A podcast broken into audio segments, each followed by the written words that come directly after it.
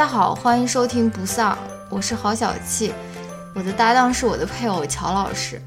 不丧是首档文化类夫妻夜间谈话节目，我们每周分享让自己快乐的文化产品，可能是一篇文章、一本书、一部电影或者一部电视剧，力求在维护婚姻和谐的同时，以一己之力抵抗丧文化。与此同时，我们拒绝先行对自己输出的内容进行自我审查，因此我们推荐您使用泛用型播客客户端收听节目。关于泛用型播客客户端的介绍，请看每期播客的文字注释。欢迎您在通勤、做家务、洗澡、跑步或其他任何时间收听我们的节目。如果您对说话和反应均比较慢，有时甚至会让人感到时间停滞的男主播，和爱说脏话、开黄腔。且经常重音夹杂的女主播有意见，请千万不用受累告诉我们，直接关掉节目即可。Hello，大家好，欢迎来到新一期不丧。这一期我们来聊一聊，坐了一个这个有靠背的椅子，有点不习惯。嗯，这杠杠铃一样。这一期我们来聊一聊读书俱乐部的。书，就上一期已经放弃说五月、六月的、七月的。上一期，上一期，上一期差不多吧，我也不知道，可能一个月或者一个月多了，我也嗯，就是上一期我们所读的一本书，就是呃冯内古特的《五号屠场》，也有翻翻翻作《第五号屠场》的，嗯，所以我们今天就来聊聊一聊这本书，嗯。呃，我们要不要把下一期的书先说一下？先说一下，好吧？可能有的朋友点到这边就可以 啊。第五号图长没有读，关闭，对吧？啊，那我们先说一下我们下一期要要读的书吧，是呃，Sally，特别期待是曹老师萨利鲁尼是吧？Sally Rooney，Sally Rooney，对，是爱尔兰作家。你为什么不说萨利？哎，不是，塞塞塞，萨利鲁尼。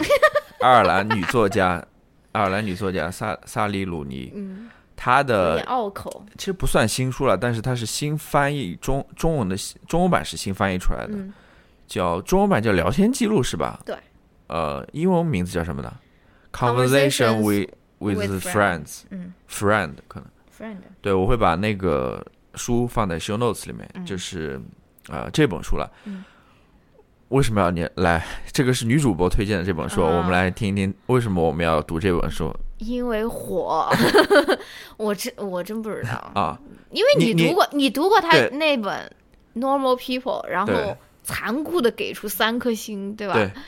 所以我对他，他正如你所说的，他的确是很火。嗯。呃，我不知道在国内现在反响怎么样了，但是他在英文世界，他的确是非常火的，就是。嗯，应该是在，比如说在英国那边，在爱尔兰那边，后来他到了美国这边都挺火的，很多那个媒体那些评论家对他都有很高的评价，呃，称他是那种千禧一代的那种。他是千禧一代，他是千禧一代，他九一年啊，那他算是千禧一代，就是他没有哦哦，千禧一代是 Millennial，对，应该是八八，哦不是 Generation Z，对八八一还是八几年过后的都是千禧一代，嗯。对，他说他们都称他是千禧一代最最最突出或者闪亮的写作新星，对，类似这种的。你怎么脑海中这种 很俗辣的这种库存就很少？你看我就是我随口就讲出这种。然后呢？冉冉升起。我看到我看到中文在介绍这个女作家的时候，说她是什么社社交网络时代的赛林格。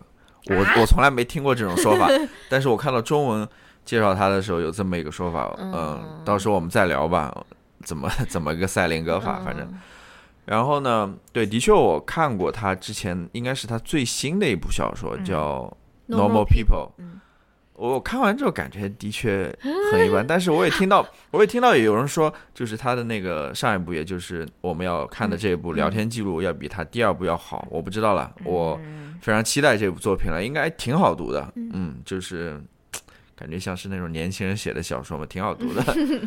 呃，到时候我们再来聊这个作家和他的作品吧。我觉得应该是有话题可以聊的，有话题可以聊。虽然我已经有一些想说了，但是。还是留留到下次吧，因为我感觉我能够明白你为什么不喜欢他的 他的作品，或者因为他作品真的是很那种细腻幽深的那种感觉。我觉得很多那种感觉，就是可能只有女生或者女性朋友之间，他们会有这样的这种，就是说明争暗斗也好，就是说你发一个 email，然后呃，另外一个人就会觉得说啊，他好像是在隐隐隐隐隐的要告诉我，跟我炫耀一些什么东西。我觉得你们这种大老粗可能就没有那种。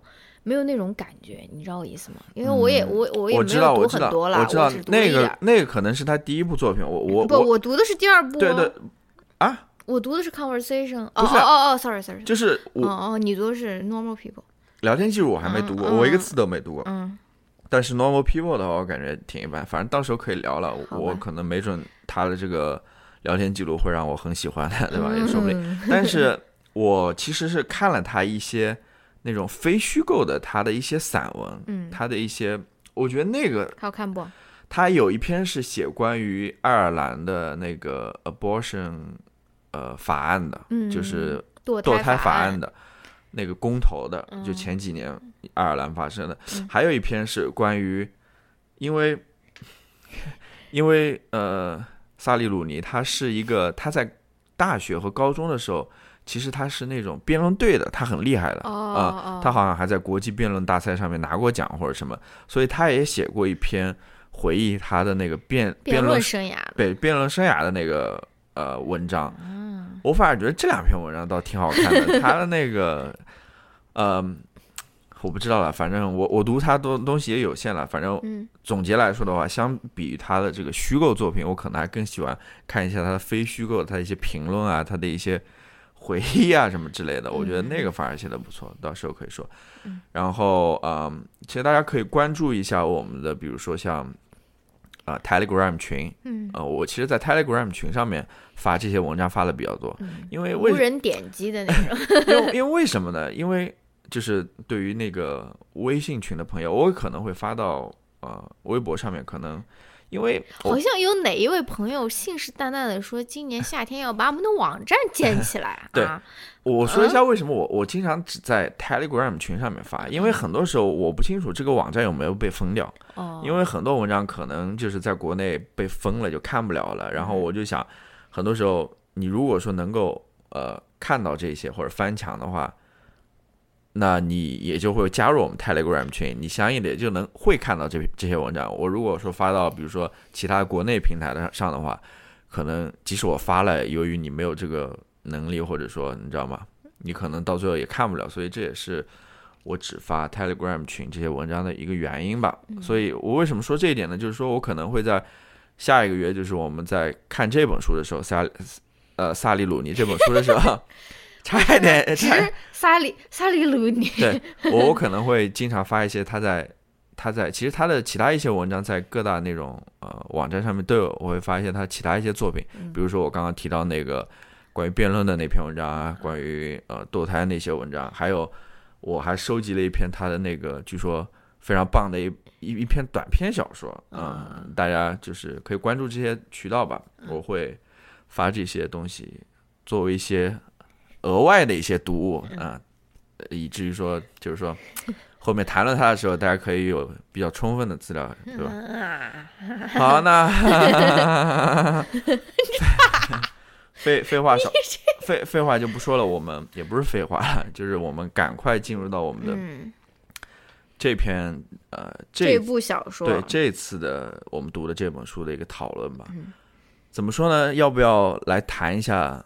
先简介一下吧。哦，冯内古特不是，我说简介这部小说呢。啊，这部小说其实你先简介冯内古特吧。好，我先说一下冯内古特吧。其实我也不了解，我我也没有去就是呃维基百科上面做很详细。我大概说一下，可能几几年出生的我忘掉了。二几年，一几年？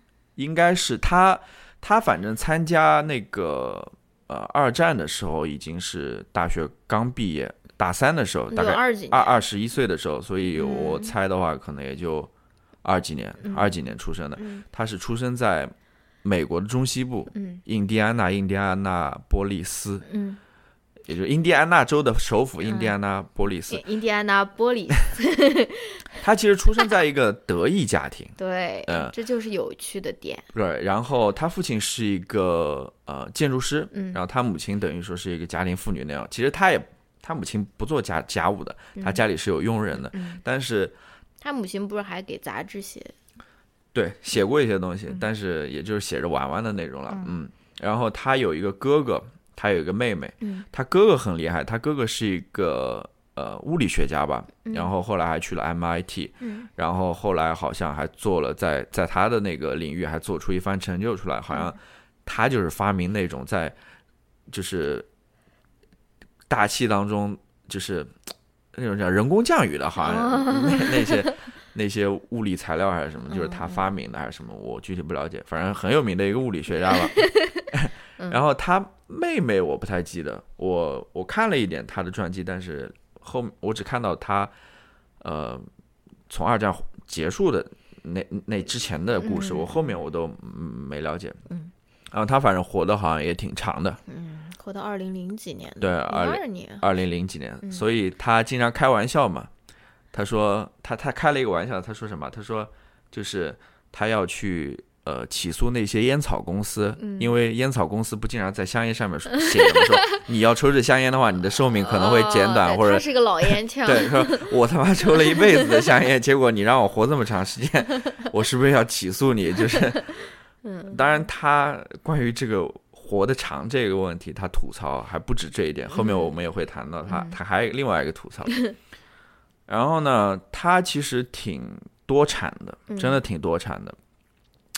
嗯，这边先讲一下他的个人经历吧，再再再讲多一点。其实很明显，他家是一个那种工科家庭，理工科家庭。嗯。然后，呃，他当年在高中的时候，其实就已经在学校的那种校报开始写文章了。嗯。然后他自己感觉自己也是更喜欢这种艺术多一点，胜过呃科学了。嗯。但是呢，他们家又是那种理工科家庭，然后他哥又觉得这种学艺术的人好像就，你知道吗？感觉没什么 出路或者前途的，就看不起的那种感觉，所以就逼迫这个冯内古特。去大学的时候也选了一个化学的专业，对，结果这种不情不愿的，然后就是上一个那种 MIT 的化学系。他他上的是康奈尔的了，哦，康奈尔的 康奈尔的化学系。结果 这家伙呢就是不感兴趣，去了那个康奈尔之后，也就整天无所事事喝酒。对他其实更多的时间是花在康奈尔大学的那个校报上面，在那边。呃，写评论啊，写文章啊，什么乱七八糟的东西，以至于他对于自己的专业课程好像不太上心的那种感觉。结果就是面临着被学校劝退的那种啊。结果呃，刚好二战爆发，很巧合的就是二战爆发了。嗯，然后他就去参军了。嗯，其实我也跟你说过，就是他在大学的时候，他对于二战是持一个反对的态度的。嗯，他自称自己是一个和平主义者。嗯，他是不希望。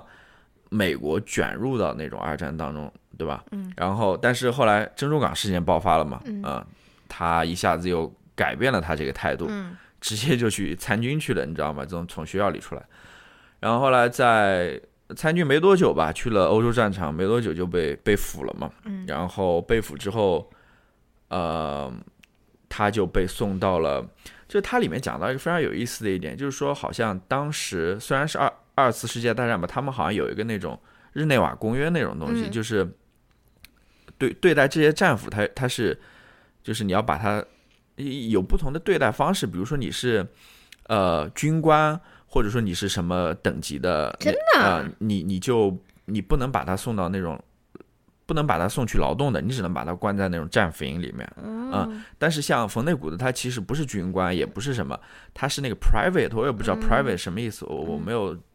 然后他就可以被送去，去去进行劳动。嗯。于是他就被送往了德累斯顿嘛，对吧？嗯。去去那边干嘛来着？去那个弄糖浆，去那个麦芽糖厂。对，去那工厂里面嘛。那工厂呢，其实我不知道是那工厂还是，反正他休息的地方应该就是还是那工厂。嗯。其实之前是一个屠宰场。哦哦哦。就是那个屠场五号。对对对。嗯，这也是这个。呃，小说，小说，他的个人经历就是对，我我是说这个小说书名的来源哦，知道是呃，对，你说的也没错。我刚刚讲的是冯内古的自己经历了，但是其实这部小说里面很多经很多事情，尤其是那种在战场上发生的事情，嗯，就是他自己的呃，也不是说他自己故事，其实是他一个战友的故事。哦啊、跟他一同在欧洲战场一个战友的故事，哦所以里面我刚刚我我刚刚在那边看那个他的第一个那个访谈的时候，嗯我说我靠，这个麦芽糖厂这个事情竟然也是真的，就是就是他们吃那个麦芽糖啊，什么偷吃麦芽糖，或者他真的就在那个麦芽糖厂工作过。嗯。我在我在读小说的时候，我说觉得，哎，这个细节怎么那么对生对动啊？是不是？那么 specific，然后特别、啊。特别生动的那种？嗯那我把他这个个人经历再快速的讲完吧。嗯。然后他不是我刚刚那个手上有蜡油，然后揉眼睛了。我现在可能就只能这样子 闭目听你讲，还还好我们不是拍视频，就是然后我来讲完吧蜡。油很辣。然后他被送到德累斯顿去，呃，做劳工嘛，嗯对吧？然后没多久之后就发生了那个德累斯顿轰炸嘛，就盟军轰炸德累斯顿嘛，嗯结果就把德累斯顿给夷成了夷为平地，夷为平地了嘛。他嗯幸好活了下来嘛，因为那个土场下面有那种冷库，地下冷库，嗯。他在下面就是幸存了下来。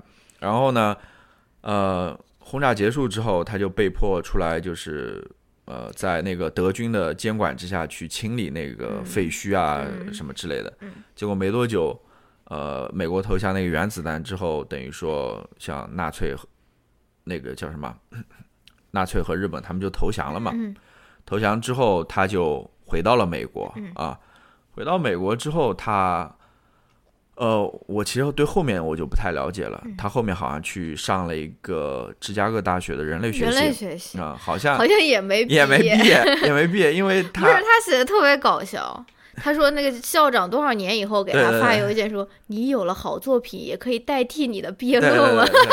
他反正是好像他们可能想要一个这种知名的校友，或者说什么，是不是这样子？呃我不知道，反正他 他是没有写出论文吧，没有写出论文也就没毕业，没毕业之后，对，正如你所说，多年之后，反正他有了那个小说作品，他们就把那个当做是他的毕业论文，结果给了他一个学位证书吧。嗯，然后，挺逗。然后我后来看到后面的那个访谈，我们这边说一下，嗯呃，我们所说的这些访谈，其实在哪本书里？就是在那个这本书中文版也刚出，叫《冯内古特最后的访谈》，嗯就是最后访谈，它是一系一个系列的访谈。嗯他访谈，它有很多呃名人在里面，就是中中文最近出了六本，对对对呃，冯内古特是其中一本。嗯我觉得冯内古特这本。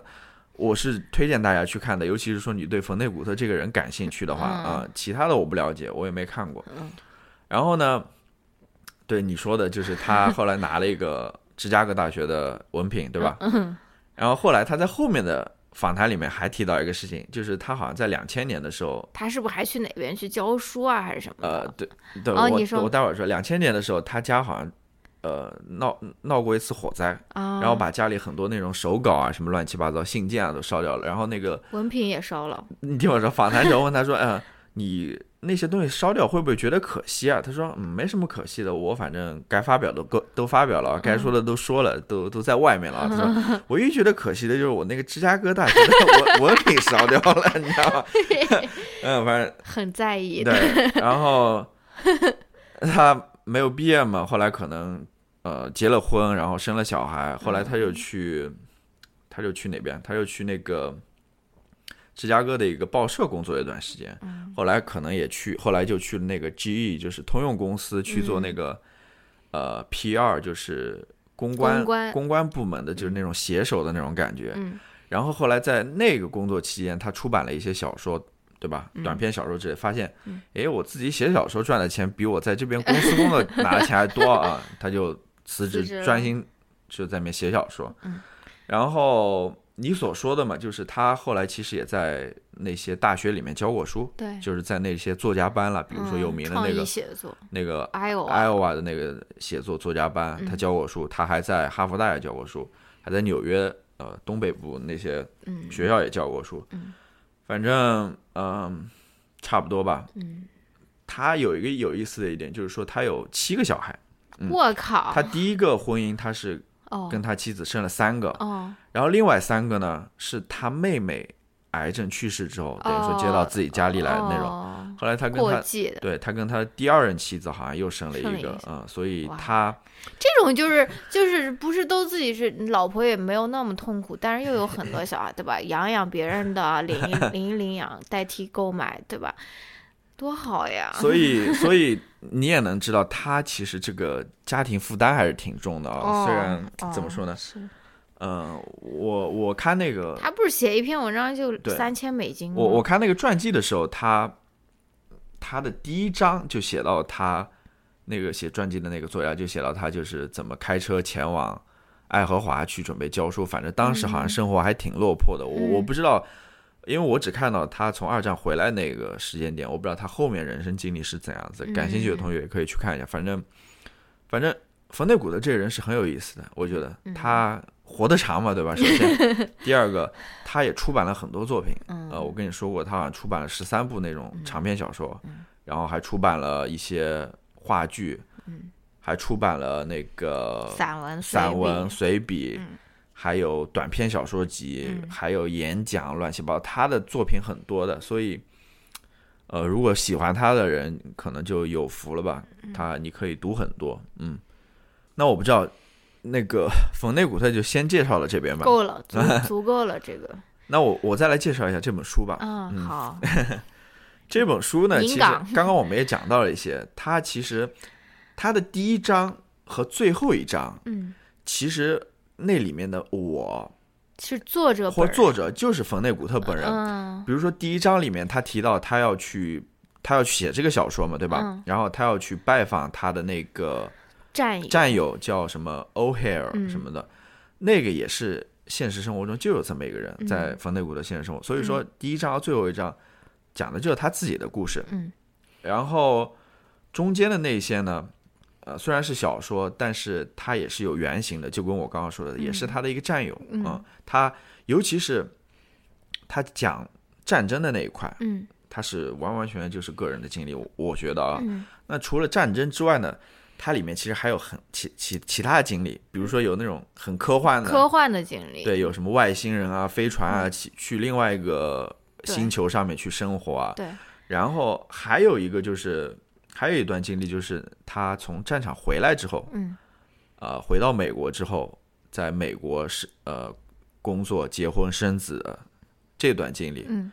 这个也估计他是他虚构的，嗯。但是他在欧洲战场上的那段经历是完全，嗯。我觉得就是他本人的经历的那种感觉啊。然后差不多吧，就是这些，它其实不是一个线性的叙述，嗯。呃，它是把这三个时间空间里面的故事，就是打糅合在糅合在一起，嗯。就是交织在一起的那种，有一种时空穿越的那种感觉啊啊，这是他的一个写法，一个特点啊。其实故事就差不多就这样子了哦啊，嗯，要不我们就来聊一聊这个书吧，好，看完之后的一些感受，嗯，好吧，我我我我我先再再说一个呃时间点吧，一个一个信息，就是这本书出版的时候是在一九一，因为今年是他出版五十50周年纪念，所以他是在一九六九年出版的，嗯，而一九六九年其实应该是越战发生的时候吧，啊、哦，所以，呃，怎么说呢？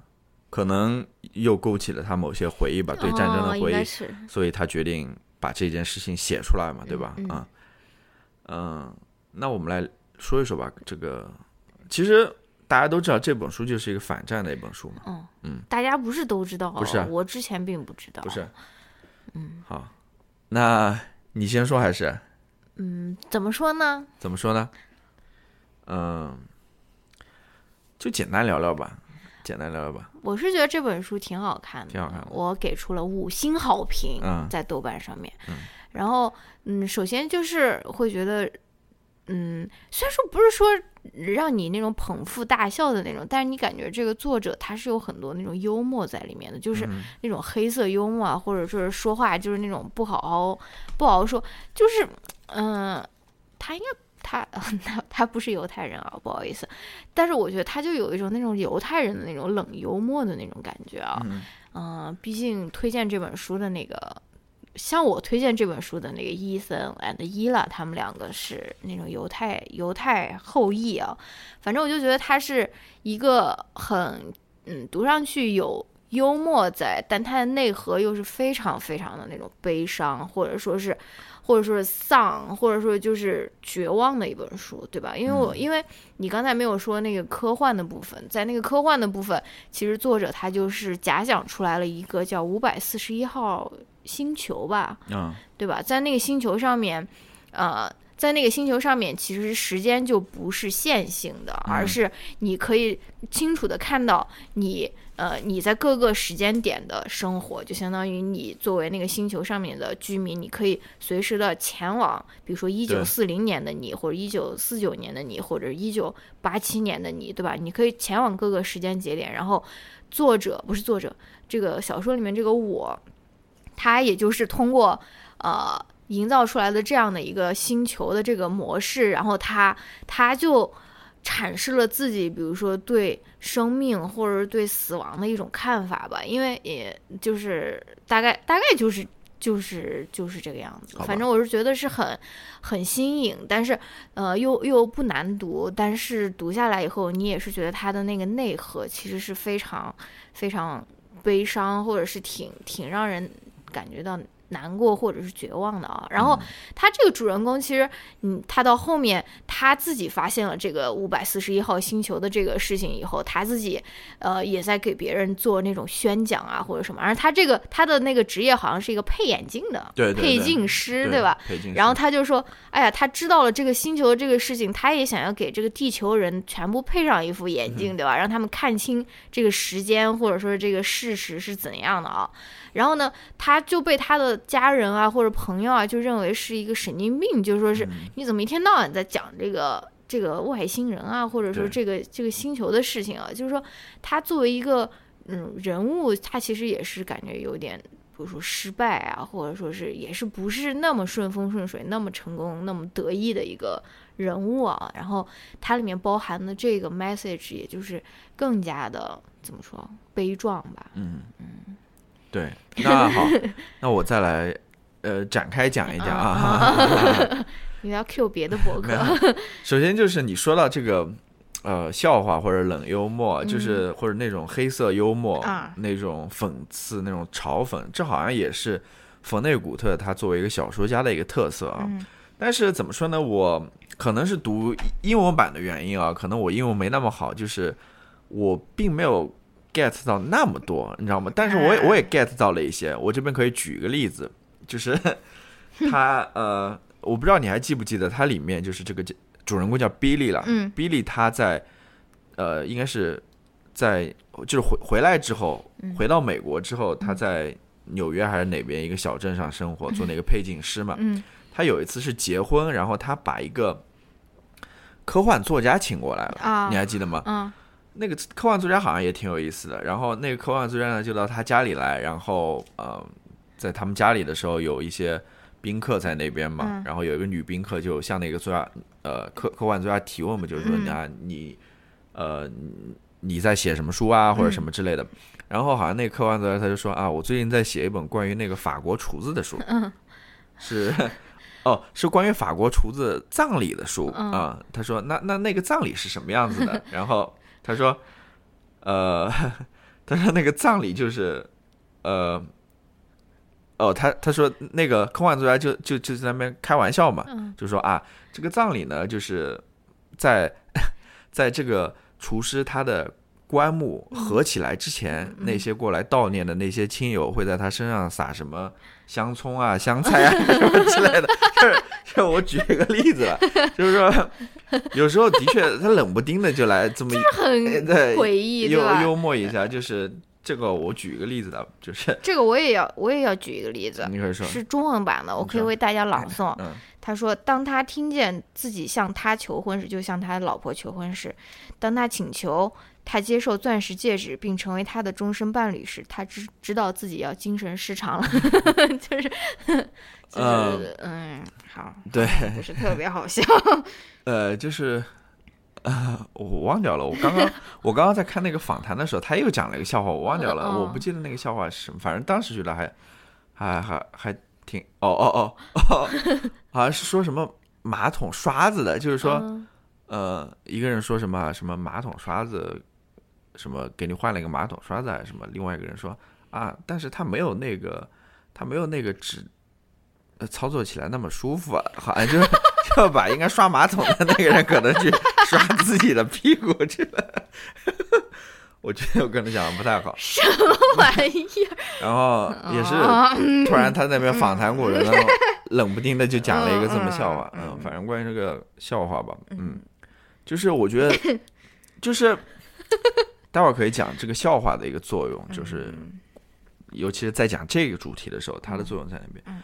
我想接着你后面谈的说关于这个时间和空间，就是呃，对五四一星球，对就是这些外星人他们所理解的这个时空观，嗯就是很有意五思四。幺，因为他们是觉得呃，时空就跟那种呃那种山体山山山峦一样，对山体的一个切面一样，连绵的落基山脉一样，尽收眼帘，从始至终。对，它就是一层一层的那种，嗯连绵不断的，就是展现在你眼前的。他说你的其实每一个时时间或者那种人生阶段，它就跟一个琥珀一样的，就保存在那边的，嗯你是可以随时翻阅的。也就是说。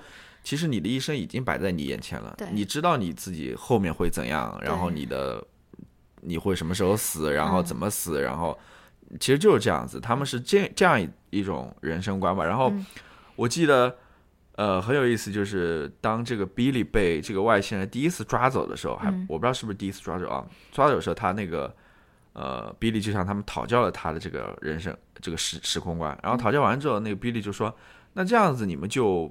好像就没有 free will，就是自由意志这么一说了啊。嗯，然后那外星人就笑着说：“哈哈，好像感觉只有你们这些地球人才还在谈自由意志自由意志这回志这么事情。这么一回事啊。嗯的确就是，嗯、那你就是我觉得他这个是跟就是很丧啊，就是对很绝望的一种心态嘛。对，尤其是我觉得这种心态其实就是啊、他对于战争或者他对于整个人类的这个命运的他我这个一个心态，对，因为或者说是由于战争，他产生了对对人类命运的这种非常悲观的一个心态。对就是他的意思，就是其实说你做任何努力都是没有用的嘛，你是没有自主、自我能动性，你的一生早就已经在你眼前摊开了，你只不过是要去到那个时间点，嗯你你是没有办法去改变的，对吧？嗯我就想到他是不是就是在战场上面，就是很绝望的时候，说我为什么要来做这个事情？我为什么那么多人就死了，对吧？嗯然后他就有了这种想法，说是不是这一切都是命中注定啊？就人类根本没有什么自由意志可言，都是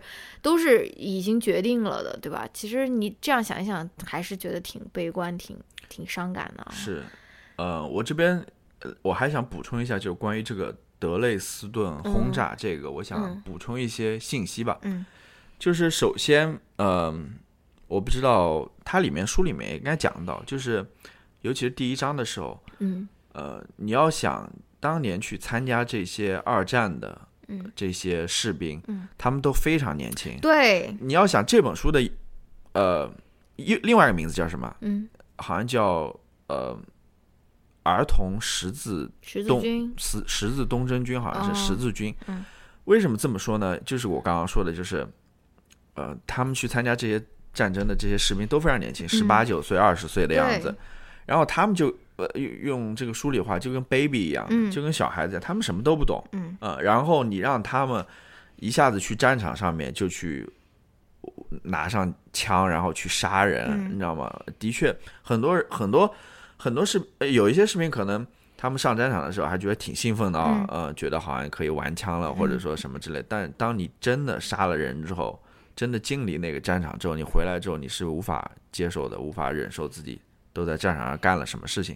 我记得，我记得就是呃，那个冯内古特说嘛，就是他的那个好友嘛欧黑尔，嗯在呃回美国的那个船上，嗯好像他说呃，意思就是说，意思就是说我再也不信，因为他好像是一个天主教徒，嗯就那他朋友他说我我再也不信这个这个宗教了，嗯呃他从战场回来的时候，他说我再也不信了。然后冯内古德就就在那边意思就是说，哇，到底是什么力量能够让他就是嗯。让他的信仰给崩塌掉崩。塌掉啊，这个嗯是非非常残酷的。对，还有一个就是，嗯、我也看了一些冯内古特对于那场轰炸的一个记录其实，因为德累斯顿之前一直都没有被轰炸，就德国其他城市一直在轰炸轰炸，嗯。那德累斯顿一直很奇怪，他就没有被轰炸。嗯。呃，然后突然有一天他就被轰炸了，结果这些人，尤其那些呃市民，他们就觉得很意外嘛，嗯。他们完全没有准备，嗯。呃，就是非常惨的，死了多少人？冯内古特他是说死了十三万人，但是据说这个数据是夸张，可能只死了两两三万人，嗯，但是人数也很多啊，人数还是很多的，尤嗯。其是他对于那个他们不要去清理那些尸体嘛，嗯。他对那个描写是非常可怕的，就是很多人都是埋在那种废墟底下的啊、嗯然后一开始他们还能从里面把那些尸体给背出来或者什么，后来实在来不及，直接就拿枪喷火化对了。，就是因为过不了多久尸体就会发臭嘛啊、嗯然后我的天呐，我根本没法想象经历这种东西。我们说实话，只是在他文字描述下，我们就觉得嗯太残忍了。嗯但是你要说亲历亲身经历那个人是什么，它里面还讲到了一个细节是非常残忍，就是没有插就是插不进去就是，就是有一个小朋友嘴插不进去。也死掉了，然后他手上还牵了一根绳子，遛狗的绳子，他他那个狗也死掉，就是就是非常 Oh my god！战争真的是非常残酷的，就是这个可能后面我就这边说一下吧，就很多时候，很多时候我们真的是可能美化战争、浪漫化战争，觉得战争是一个非常英勇的、非常所谓爱国的，或者说没有战争。我写了嘛，战争，战争其实没有输赢的，战争我觉得到最后就是战争就是人性的失败。对，就是人性的失败。看我的京剧，我其实都写在本啊上，到哦是到到最后战争就是 就是人性的失败，嗯，那你来说吧。插插了半天，你这个思路思路全部都打断掉了。好，那我来再说一说。不是我要说的，嗯先说这个吧，这个写在这边了。他写的，他他冯内古特他自己在那个第一章小说，他第一章乔老师刚刚讲了，他不是也在以作者的身份在写他为什么要写这部小说嘛？然后他就在那边写说，他本来想要他这部小说是由谁来来主演啊？什么知名的美国演员，什么 John Wayne，就是那个牛仔西部牛仔的那种演员啊。然后呢，到最后他就跟一个朋友聊，然后那个朋友就说。你们那个时候其实只不过就是小孩，就是孩子。你如果真的期待说用一个很很健美的，然后或者是一个很很帅的一个美国演员去演这里面的这个角色的话，你其实就是在美化战争嘛，对吧？然后他说，假装自己是韦恩和什么辛纳去，因为应该也是另外一个演员，那样的人呃是不合理的，这也是对呃未来几代人的不公，因为你们美化了战争。然后他说他跟这个朋友的这个对话就是。嗯，对于他创造这个五号图场是一个非常重要的一个转折点嘛，就像后面他也说了说，嗯、没有，嗯，就是，嗯，大家都觉得是，大家都觉得是，呃，怎么说是上冲锋陷阵就是一件很勇敢、很伟大的事情，但是他们都忘记了，其实他们真的就只是小孩子而已，而且他也不想通过这种这种方式，想要找一个著名的演员来演演某个主人公的方式来进一步的美化这个战争吗。可能对，嗯可能他美化战争，比如说这政府也有另外一个，美国政府也有另外一推，就吸吸引更多人前对啊，去。参军嘛，就热血沸腾了嘛，对吧？然后我刚才想到你说那个德累斯顿大轰炸，德累斯顿大轰炸轰炸的是德国纳粹德国的德国的城市，对吧？嗯所以很多人是把它看作是一个非常正义的一个轰炸，的战争，对吧？我就能够想象，如果我们什么时候，比如说轰炸台湾，或者说是轰炸什么，多少人要在网上那边拍手叫好，或者说是什么，他们就没有办法想象。嗯，就是因因为因为冯内古德他本来也是一个美国人呀，他是在德国当战俘，他为什么会对德国这些被被轰炸死的这些德国人还抱有这么巨大的同情，对吧？就是说，就是说他他他既同情那些德国人，他也同情被迫来执行任务的这些美国军人或者说是英国军人，他对两方其实都是同情的，这就表明他对战争的一个态度嘛，就是说没有说是什么。正义，或者是邪恶，或者说是真正的有那么伟大的、崇高的意义。其实战争本身，它就是代表着我们人性的一个失败。对，嗯，对。就我补充两点，就是呃，首先关于那次轰炸，其实呃，这是冯内古的他的个人的一个说法了。他他的意思就是说，其实呃，当时盟军的轰炸，说是说他只要轰炸一些，比如说军嗯。呃军军军事军军事基地啊，嗯。或者说一些重要的，比如说像铁路啊、嗯运输啊这些东西啊。嗯。但是其实，呃，他这些东西反而没有炸毁，彻底炸毁。比如说铁路这个东西，因为他们说，呃，德累斯顿是比如说运送物资啊、呃士兵啊这些重要的一个中转站，所以它有这个战略上的意义，所以要把这些铁路啊什么轰炸掉。嗯但其实据说，呃，炸完之后没过几天，这个铁路又修好了，嗯呃，其实没有起到这个作用。嗯但是它其实造成了很多平民的一个伤亡，嗯嗯，它把不只是平民了，还有大量的那种，因为德累斯顿它也是一个历史文化名城嘛，嗯大量的那种建筑，那嗯。那那那种呃，比如说博物馆里面的那些呃藏品啊或者什么，等于说文明的一次摧毁，嗯就是这是一点。第二点就是你说到就是到底是什么是正义，什么是邪恶，嗯。他呃，冯内古德他也讲了一个例子，就是说他们在在那个德累斯顿在那边呃清理那个废墟和尸体的时候，他每天不要上街嘛，去干那些活动。嗯。然后嗯，哎、是是是轰炸前还是轰炸后，我不记不太记得，反正他们要上街干活，你知道吗？然后呢，当地的一些德国妇女嗯。见到他们这些战俘，其实也对他们挺同情的。嗯。他们会故意把一些吃的东西嗯。留在他们要干活的地方，嗯。就他们能够拿起来吃或者什么，嗯。因为他们其实，在战俘营里面吃不了什么东西的。嗯。一开始他们还挺高兴的，能吃到这些东西啊，但是后来那些德国看守的那些士兵就严令禁止了嘛，后来他们也就吃不了，就是这么一个细节嘛，就是说，其实战争当中真的有绝对的那种正义或者邪恶吗？或者说，还是他只是为了满足一些人的一些所谓呃那些一些人的 leader 的一些他们的一些想法或者他们的一些一些你知道吗？我知道，我就在想啊，就是就是真正的那种好战的那些人，或者说是觉得战争就是就是他们真的见过战争吗？我觉得没有吧，就是嗯或者说是绝大多数那种特别好战，一天到晚要要要收复哪儿收复哪儿，然后武力收复哪儿，然后炸哪儿轰，就是在那边。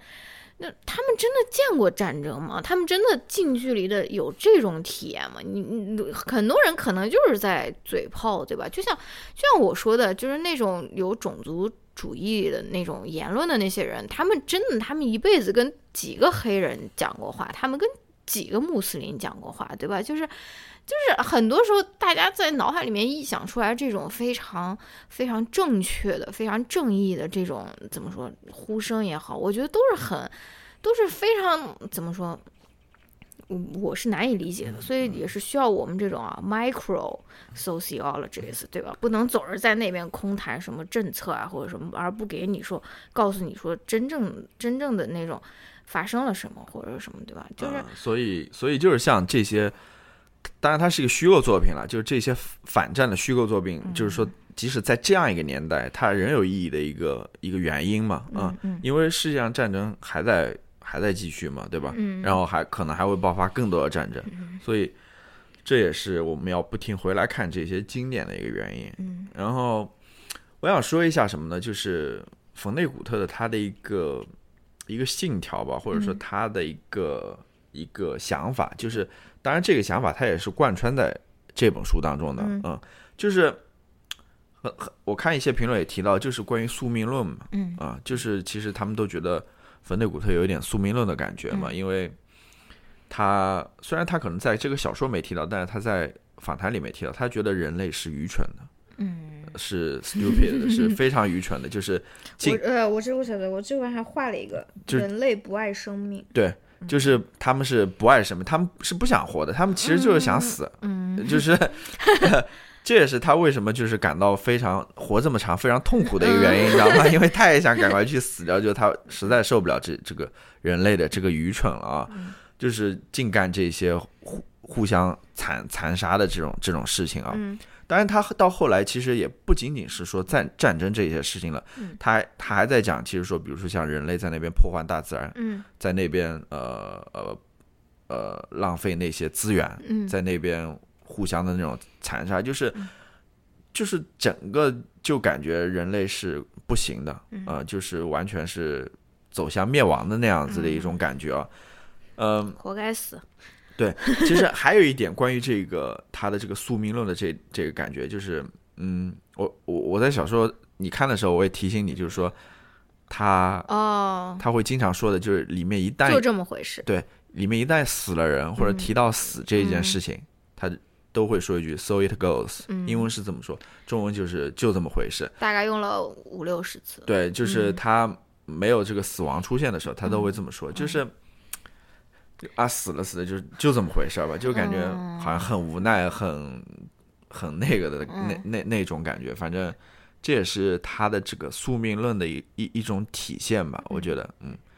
后来我在看后面访谈的时候，你要想他活得很长哎，他活到两千年之后，嗯你想想看，他经历了多少战争？就美国参与的战争啊，嗯我们小的战争不说，说一下大的战争，比如说后来的二战啊，后来，比如说朝鲜战争也算一个越越战、战，对吧？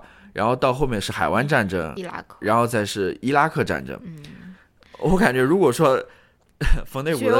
他真的是要绝望死，真的。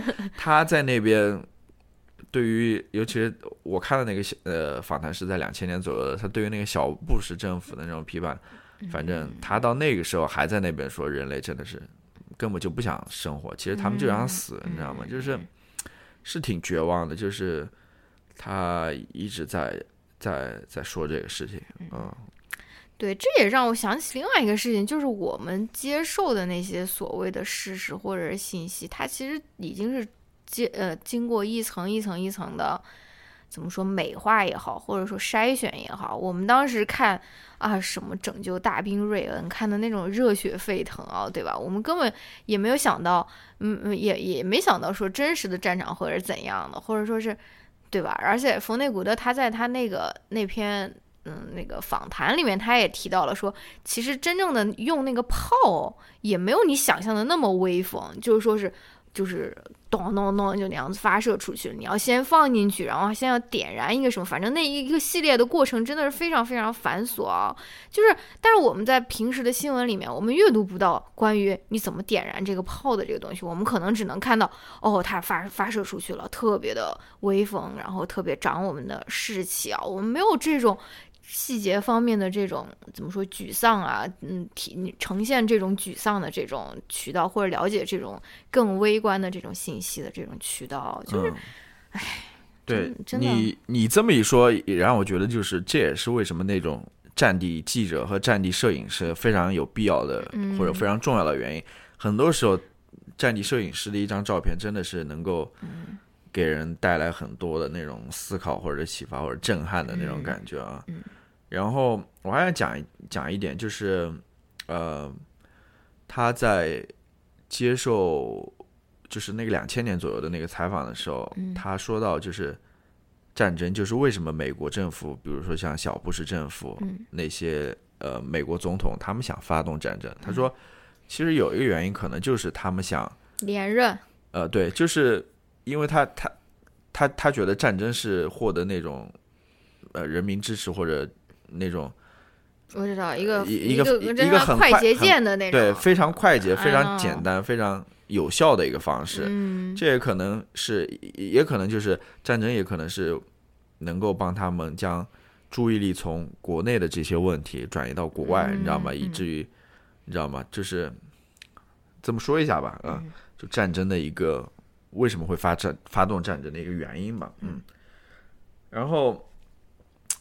说到这个战争这回事情啊，嗯关于尤其是在美国政治当中，关于战争这些事情，我又想到啊、呃前几天不是那个民主党的辩论嘛，嗯我不知道你还记不记得，就是应该是第二场的时候，那个呃，一个候选人就是伊丽莎白沃伦，嗯她在上面说，他说如果当上总统的话，我是美国是不会提前使用核武器的。嗯呃，他美国绝对不会使第首先使用核武器的。嗯，然后他的这个言论在后后来就是在网上就引起了一个争论嘛，尤其是他受到谁的一个反对呢？就是切尼的美国前副总统切尼女儿 叫丽兹切尼，哦，她是那个同性恋的女儿对，她是那个个同性恋女儿，哦她现在好像是在当 senator 吧，好像是哦在当参议员。嗯蒙大拿的还是哪边我忘掉了，嗯参议员，然后他就在推特上面反对他们，说美国绝对不会这样子的，美国就是受到威胁的时候，我们就要出击，你知道吗？我们就要干的那种。嗯，然后他说的对啊，不会首先使用嘛？哦哦哦，我他就意思是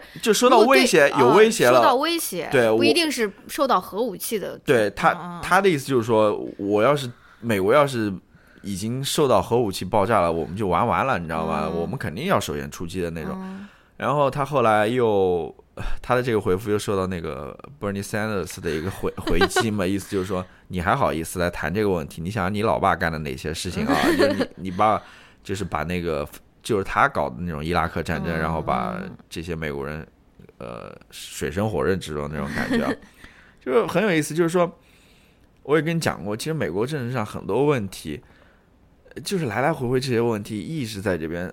其实一直没有得到解决，比如说这个战争问题，比如说那个呃全民医保问题，嗯。呃，再比如说这些移民问题啊，嗯。或者说这是枪支问题最近发生的，就是你要想美国政治这这几十年都干了一些什么，好像也没有什么进步的那种感觉，嗯。就感觉 能体会到这种这这种失望吧，就是嗯，然后我我再讲一点，嗯 我再讲，嗯我们讲的也差不多了，啊嗯，就关于科技的。嗯。关于科技的，其实，呃，冯内古特也有所反思，可能不是在这书里，在那个访谈里面也谈到了，就是他觉得，尤其是以当时的那个视角来看待科技这回事感觉好像科技给人类带来了很多便利，嗯但是科技也带来了原子弹呀，嗯对吧？也带来了这种毁灭性的这种武器，就是嗯让人陷入地狱的那种感觉。嗯然后他说到，就是他他讲了一个故事，非常有意思，就是他们家像他哥是那种绝对的那种科技狂人的那种感觉啊，就科技坚定嗯信信拥护者，拥护者的那种那种人。他死的时候，其实他也是有点后悔的，就是有点痛恨这个这个所谓的科技的进步给人类带来的这些灾难的。呃，他是有所反思的。这也让我想到，就是我们现在对于科技的一个态度，嗯就大家觉得啊，科技给人带来很多便利，嗯，然后呃很多方便，但是。的确，就是想说的还是那一点吧，就是嗯科技的确，你你串到上一集的对博客里面你说。双刃剑嘛，有可能很多时候我们只看到了好的一面，但是嗯糟糕的一面真的嗯需要引起警惕。嗯，好的，我不知道你还有什么要说吗？关于这一点？嗯，没没有什么了，毕竟准备的也不是特别，好，不像你阅读了那么多的乱七八糟的东西。对，就是那句话嘛，就是说，嗯就是 那个话怎么说来着？我大概意思就是说，你要让别人看起感觉那种毫毫不费力，就是 那什么，就是什么？你必须非常努力才能看上去毫不。我也只我没有想到你我我想说的是这 个。我也我也只稍微准备了一下了，我嗯真的就是还是我刚刚一开始说的那句话，就冯内古特他有很多作品，嗯他的一生也是非常精彩、非常丰富的一生，嗯对吧？嗯。他其实身上有很多故事可以去讲，可以去谈，可以去聊，嗯。所以我们也只是取其中一个片段，嗯就是希望没准有人会引起兴趣去了解一下这个作家，嗯对吧？嗯。去看一看的，我是觉得很有意思的，就是大家可以去关注一下这个作家、嗯啊。呃，要不我们这个这本书就先聊到这边，好吧然后我们进入到推荐和回答问题环节。OK，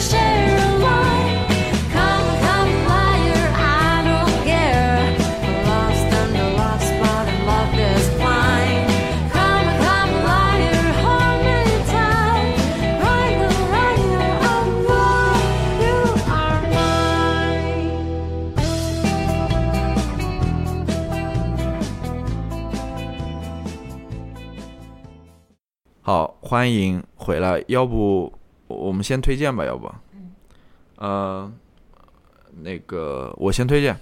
其实我也没有什么特别要推荐的，就是一个就是他的那本访谈录，嗯，那个最后访谈，哦我想推荐一下，我觉得不错的，可以看一看。嗯，呃，它里面那那个访谈其实有四五个访谈组成的，对，四个好像，对，其中有一篇访谈呢，是他跟另一个非常有名的一个反战的一个作家，嗯。就是写第二十二条军规的，对第二十二条军规那个作家叫 Joseph，、呃，Joseph Heller 还是什么，我忘掉名字，Seller 还是什么，我就是看上去有点费力。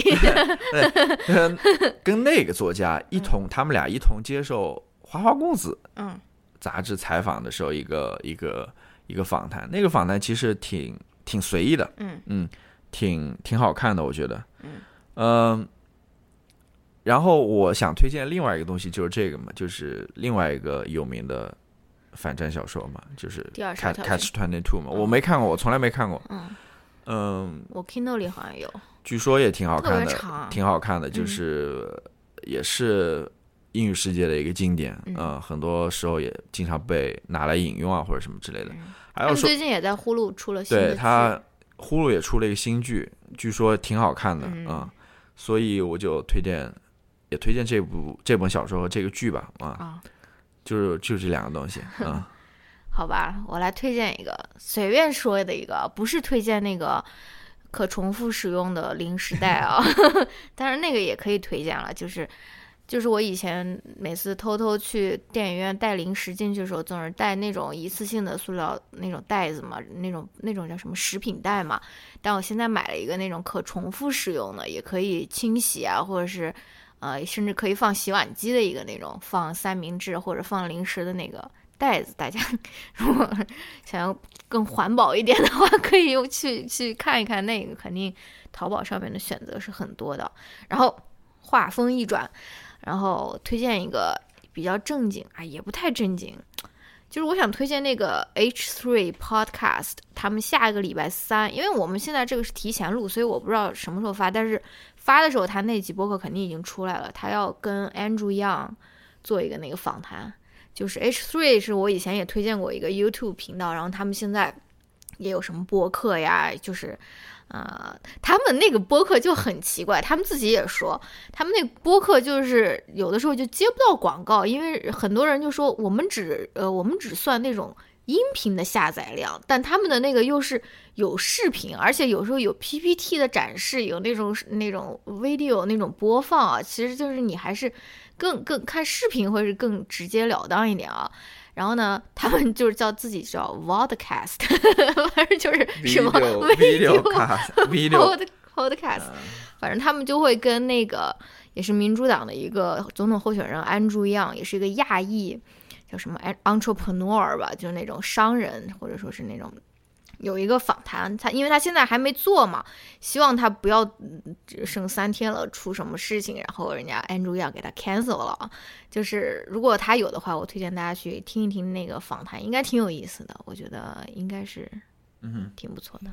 对，嗯，好吧，那我们就来呃回答一个问题吧，嗯嗯，好，很简单的一个问题，呃不不是，邮件是很简单的，很很简短的一个问题了，但是这个嗯问题说实话不太好回答。嗯他这这位听友他说，呃，我今年二十六岁，工作五年进入倦怠期，最近一直在思考的问题是，三十五岁的时候不在企业工作的我，应该是什么样的工作状态？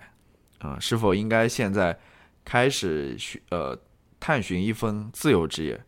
我想要和我想要知道的是，你们曾经思考过这个问题吗？以及找到答案了吗？啊、没上过班儿 你想回答吗？还是我先来回答？你先回答吧好。吧，呃，这个问题其实不太好回答了啊、我是怎么想的呢？嗯、我是怎么想的？我是我是这么想的，嗯啊、就是你说你的工作进入到了倦怠期，嗯这个很危险，对吧？就是你你才工作五年对吧？你才二十六岁，你后面还要那么长时间呢，所以这个很危险。然后你说好像好像呃，你现在考虑说要不要找找一个自由职业，对吧？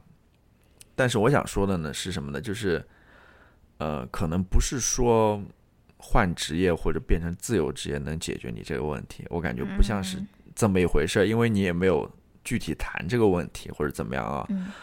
嗯呃，我我就姑且在这边瞎想，我觉得也不是说坏呃，呃我不知道你对自由职业是有怎样的想象了，但很、据我所知，自由职业也是不是这么容易的，不是说嗯好像自由了，对吧？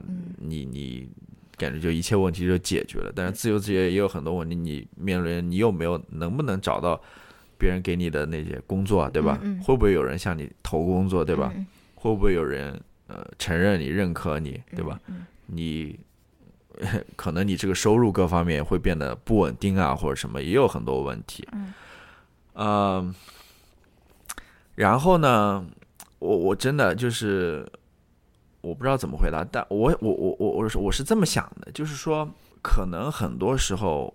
我们大家在讨论工作的时候，嗯尤其是前段时间不出现什么九九六的那个嗯讨论嘛，嗯就是可能在国内这个工作压力的确挺大的啊、嗯你可能一一周要花很多时间在这个工作上面，嗯。然后以至于可能你就没有自己的时间，或者说，我觉得这个是非常重要的，就是有自己的有自己的时间，对，然后，嗯，真的是就是工作就是工作，然后工作以外的时间，真的你需要拿来，比如说陪你的家人，对吧？拿来去干自己喜欢做的一些事情，然后拿来去出去游玩或者是放松或者什么之类。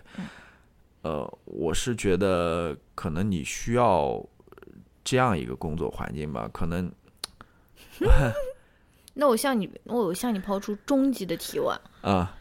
你就是就是，我不知道，我不知道这个工作倦怠是说你这个工作给你带来的，还是说呃工作这件事情给你带来的，还是说你比如说在事业单位工作这种，我不知道，就是你的这个工作倦怠到底来自于哪边，我也不好说，对吧？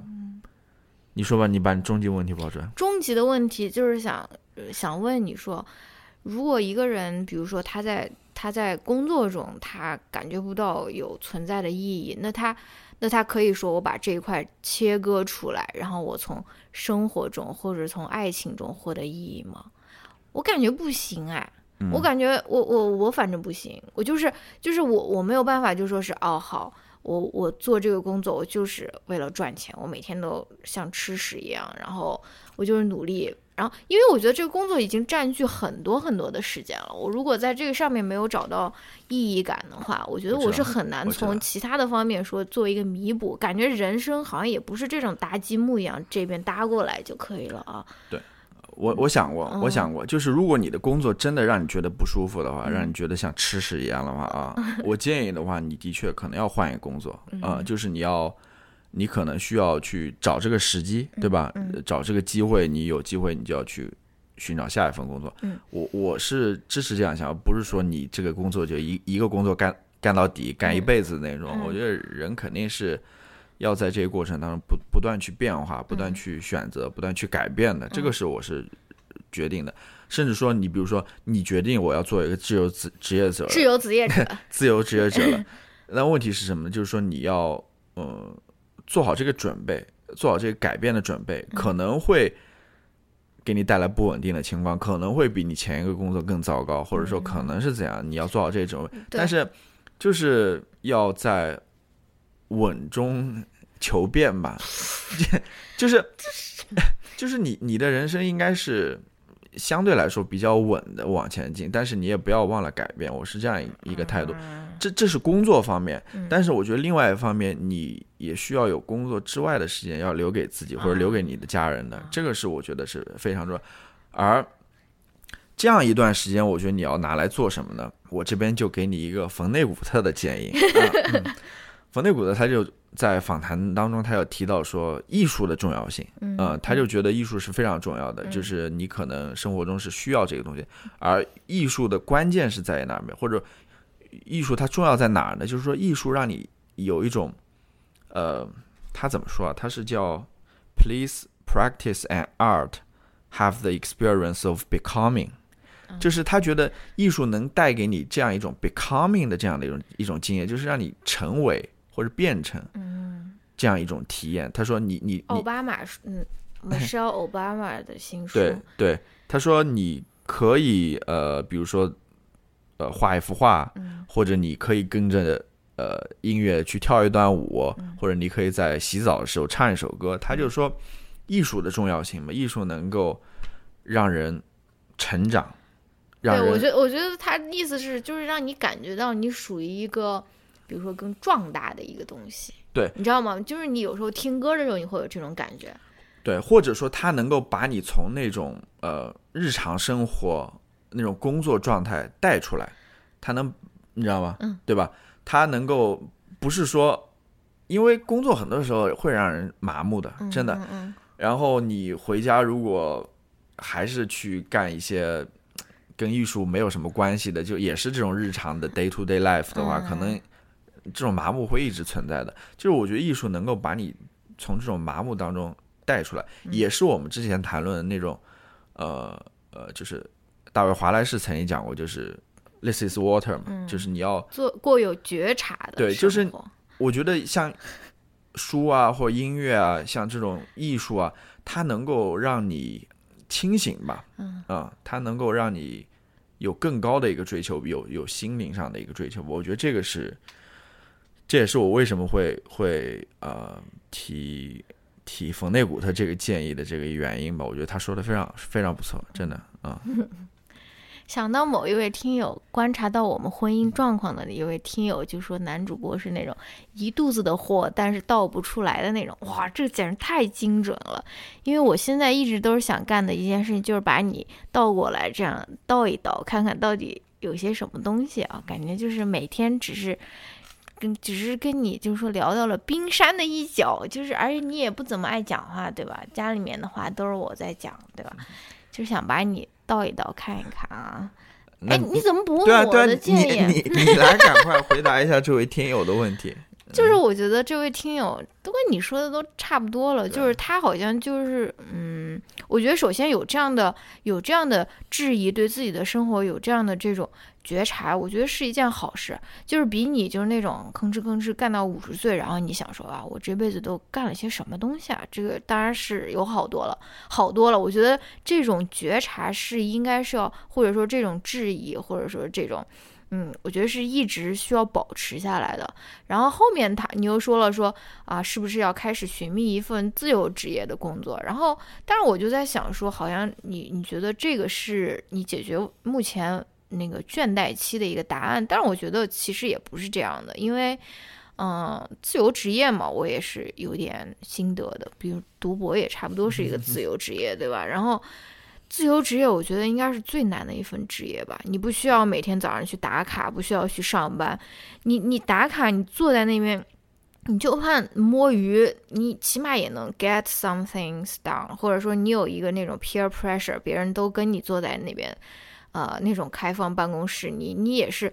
但是自由职业不是这样啊，一切都是由你自己决定，对吧？你要决定自己什么时候睡觉，什么时候早起，什么时候做什么事情。然后好像自由职业，我觉得并不并不比那个朝九晚五可能要容易吧，或者说它不能算是一个终极的答案。我觉得你还是要因为你给的信息也很少嘛，所以没法给你特别具体的答案。但是我觉得你还是要对自己有更多的了解和观察。如果你真的想要去从事一份自由职业的话，你现在应该去做怎样的准备，或者说是对对于自己有怎样的一个认识或者怎样的一个改变，我觉得这些都是需要去考虑的一个事情。但是我觉得保持这一份怀疑，或者说是对于这种不安的，呃，或者是变对于这种变动不那么恐惧，我觉得其实是挺好的一件事情。对，嗯那我来总结一下，我说两句那种心灵鸡汤的话啊啊，一个就是，嗯、很年轻嘛，二十六岁对吧？嗯你应该去做更多的尝试，对吧？你可以去尝试一下自由职业者，看感觉怎么样，对吧？反正你很年轻嘛，然后我不知道，可能你也没有家庭，或者说，呃，其他的一些负担，那就多去做尝试嘛，啊，都感觉是怎样子，都试一试，你自己心里有一个底嘛，嗯。对吧？另外一方面，我想说的就是说，嗯、可能很多时候就是就是不要你的人生不要就被你的工作给定义了，嗯、我觉得人生应该还有更多的，就是更多的面向，就除了工作之外，对吧？工作说到底可能，呃，对很多人来说只是一个养家糊口或者是呃挣钱的一个手段、一个方式而已，对。就是人生应该还是有更多的可能性的，嗯就这两句比较鸡汤的话，对吧？嗯希望能够给你有所有所帮助吧。我不知道这个回答问题怎么样，或者呃，反正加油吧，对吧？给你一点鼓励，好吧？啊，那我们就说到这边吧。你还有什么要说吗？嗯，没有了，好，那我们这一期就聊到这边，我们下一期再见，拜拜。拜拜。 Every day it's a getting closer, going faster than a roller coaster. Love like yours will surely come my way. Ah, Hey, ah, hey, hey. Every day it's a getting faster. Everyone said go ahead and ask her. Love like yours will surely come my way. Hey, hey, hey. Every day seems a little longer. Every way love's a little stronger. Come what may, do you ever long for true love from me? It's a getting closer, going faster than a roller coaster. Love like yours will surely come my way.